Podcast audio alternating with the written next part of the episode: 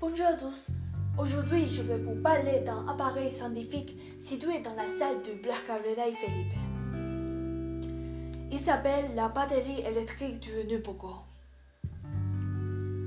Cet appareil se compose d'une boîte d'une bouteille de lait connectées les unes aux autres pour augmenter la quantité de charge électrique accumulée.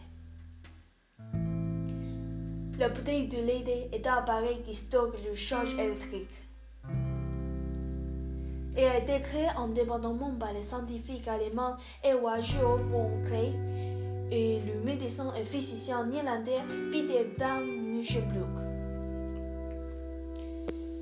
Historiquement, la bouteille de lait était le premier type de condensateur électrique qui est capable d'accumuler et de conserver une charge électrique en grande quantité et qui pouvait être déchargé à la volonté de l'expérimentateur dépensant ainsi une limite significative pour les premières recherches sur la conduction électrique.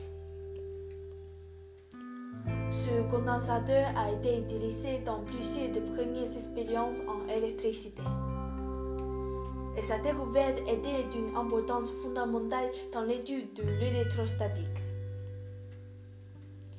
La bouteille de lait s'est composée d'un récipient muni d'un bouchon à travers lesquels passe une tige métallique immergée dans le liquide.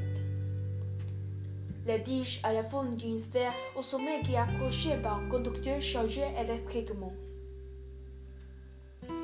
Et cette réunion de plusieurs bouteilles de lait a des quatre grandes lieux qui communiquent entre eux au moyen du tige métallique.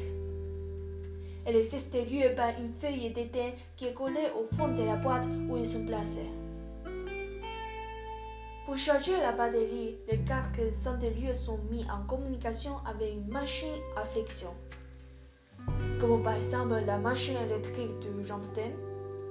Et les quatre lieux avaient le saut au moyen d'une chaîne métallique fixée à l'une des poignées de la boîte.